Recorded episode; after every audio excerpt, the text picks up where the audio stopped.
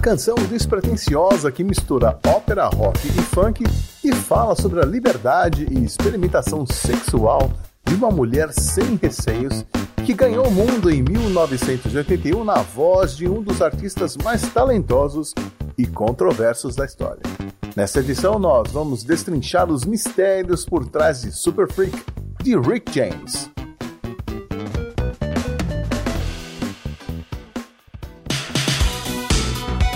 Resumo do som.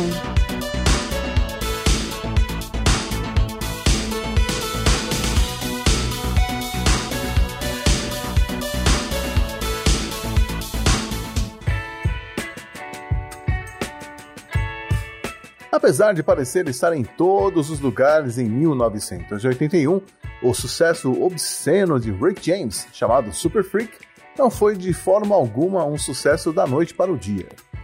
Apesar de já ter no currículo três álbuns que ganharam disco de ouro, ao lado da sua banda, a Stone City Band, ele ainda não havia atingido o status de celebridade quando iniciou a turnê de divulgação do álbum Fire It Up, mas isso estava prestes a mudar. Rick James havia convidado um tal de Prince para abrir alguns shows em sua turnê, e mesmo sendo apenas um garoto de Minneapolis na época, Rick percebeu que Prince era ele na versão 2.0 com muito mais talento musical e sensualidade à flor da pele. Se sentindo ameaçado, ele precisava de um grande hit para cimentar sua posição nas paradas de sucesso e, consequentemente, garantir seu lugar entre os grandes da indústria da música. Trabalhando entre dezembro de 1980 e janeiro de 1981 na Califórnia para o selo Gordy Records, uma subsidiária da Motown Records, o novo álbum ganharia o título de Street Songs. Nele, Rick James queria ir mais a fundo em sua mistura de rock, funk, pop e soul, combinada com letras sobre as lutas e desafios da vida real, inspiradas nas suas experiências nas ruas de sua cidade natal, Buffalo, em Nova York.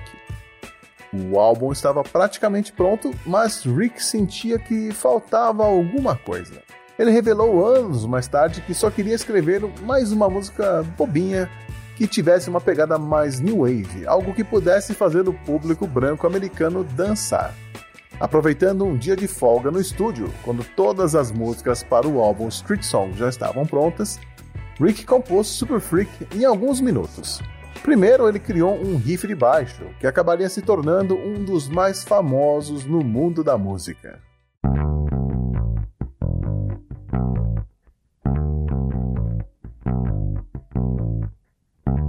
Seguida, ele adicionou a base de guitarras e teclados, além do som fantasmagórico que ele há tempos queria usar desde que o descobriu no seu Oberheim OBX-A. Sendo um grande fã de óperas, Rick resolveu incluir algumas frases cantadas de forma operística no pré-refrão. She's alright,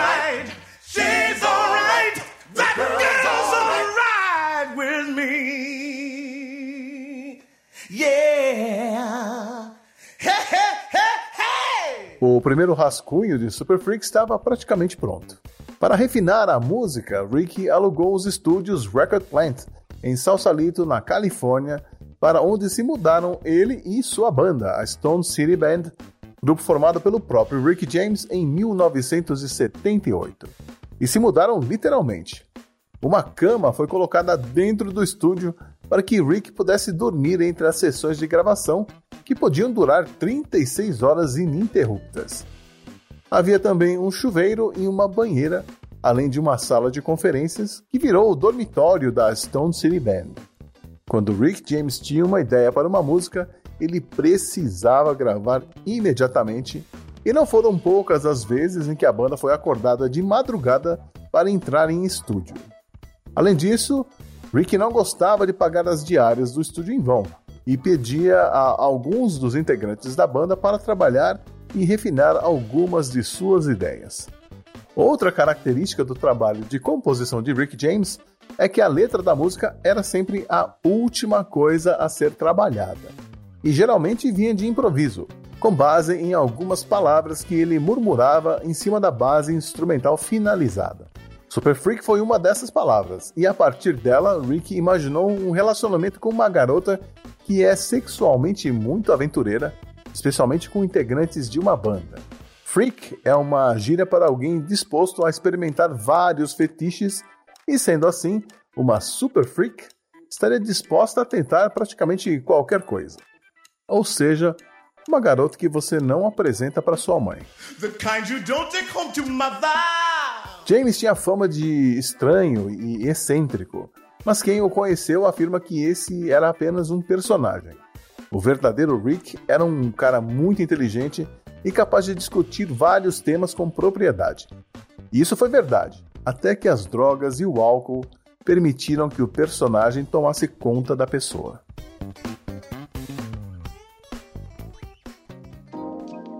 O primeiro rascunho da letra era muito explícito e jamais seria tocada nas rádios. Por conta disso, um DJ da rádio KACA de Los Angeles chamado Alonzo Miller foi chamado para ajudar a amenizar a letra e acabou sendo creditado no disco como coautor.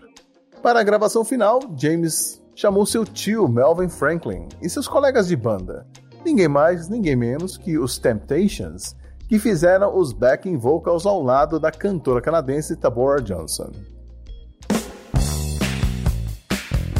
Super Freak começa a todo vapor com a bateria de Oscar Alston e o riff de baixo matador criado por James, mas tocado por Lennis Hughes na gravação. A guitarra de Tom McDermott repete o riff, deixando o som mais encorpado. Ouvimos o teclado de Levi Ruffin e os sons fantasmagóricos, além das palmas, provavelmente feitas por Rick James, que canta de forma estriônica propositalmente. E Rick James sabia cantar. She's alright, she's alright, that girl's alright with me. Yeah. Até voltar com força total com o título da música. She's a super freak, super freak, she's super freaking yow. Mais adiante, ele anuncia os Temptations. Temptation sing! E introduz o saxofone de Daniel Lamel. Blow, Danny!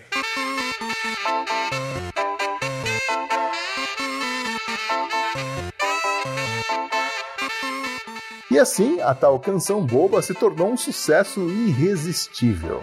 Mas Rick não tinha certeza de que a música era boa o suficiente e quase a tirou do disco que chegaria às lojas no dia 7 de abril de 1981. Felizmente, ele foi voto vencido e em pouco tempo Super Freak entrou na parada da Billboard, onde chegaria à posição de número 3.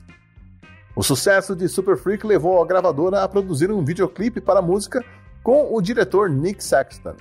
Com baixo orçamento, o cenário se resumia a um fundo branco, um banco de praça, um poste de luz e algumas garotas sensuais dançando de forma provocativa para Rick James.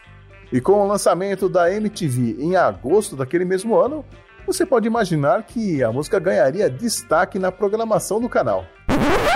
Mas não foi o que aconteceu. A responsável pela aquisição dos direitos de reprodução dos videoclipes, Carolyn Baker, revelou no livro I Want My MTV que vetou a compra de Super Freak. Ela alegou que, como afro-americana, não queria que aquele fosse o primeiro videoclipe com uma pessoa negra na MTV. Esse boicote não impediu que Super Freak se tornasse um hit, mas impediu que Rick James fosse indicado para a melhor performance vocal de rock masculino no Grammy de 1982, o que o deixou muito decepcionado por não poder aproveitar a exposição que a MTV lhe daria. Ele realmente queria ser o primeiro grande artista negro na MTV e esse foi um duro golpe que ele jamais superou. Essa honra acabaria indo para Neville Staple e Linval Golding, respectivamente o percussionista e o guitarrista da banda The Specials, o 62º videoclipe a ser veiculado na MTV.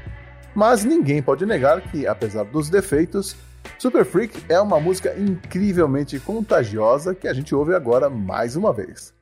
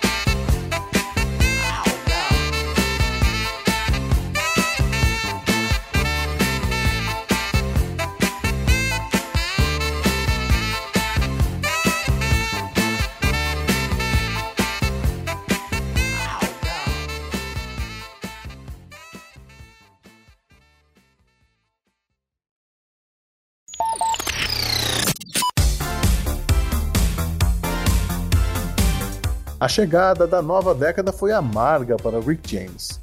Se por um lado a sua música voltaria à parada com um sample utilizado por MC Hammer em seu sucesso Can't Touch This, que rendeu um Grammy de melhor canção de R&B em 1991 a Rick James, por outro, o seu vício em substâncias ilegais e álcool acabou com a sua qualidade artística. Ao longo dos anos 90, ele enfrentou várias acusações criminais incluindo posse de drogas, agressão e sequestro, chegando a cumprir três anos de prisão.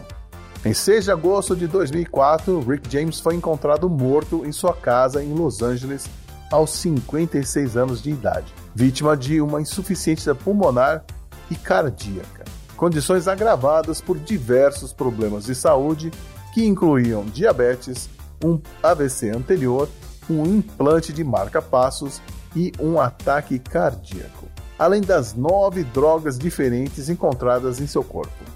Rick James ainda marcaria presença na cultura pop quando Super Freak foi usada em uma das cenas mais lembradas e amadas do filme Little Miss Sunshine, quando a personagem Olive Hoover apresenta uma dança inspirada na música durante um concurso de beleza infantil no qual está competindo.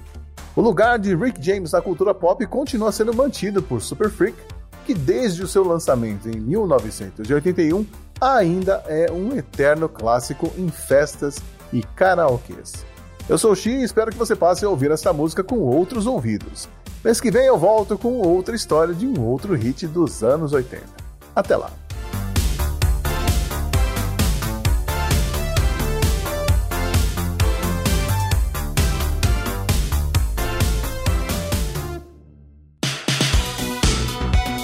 Resumo do som.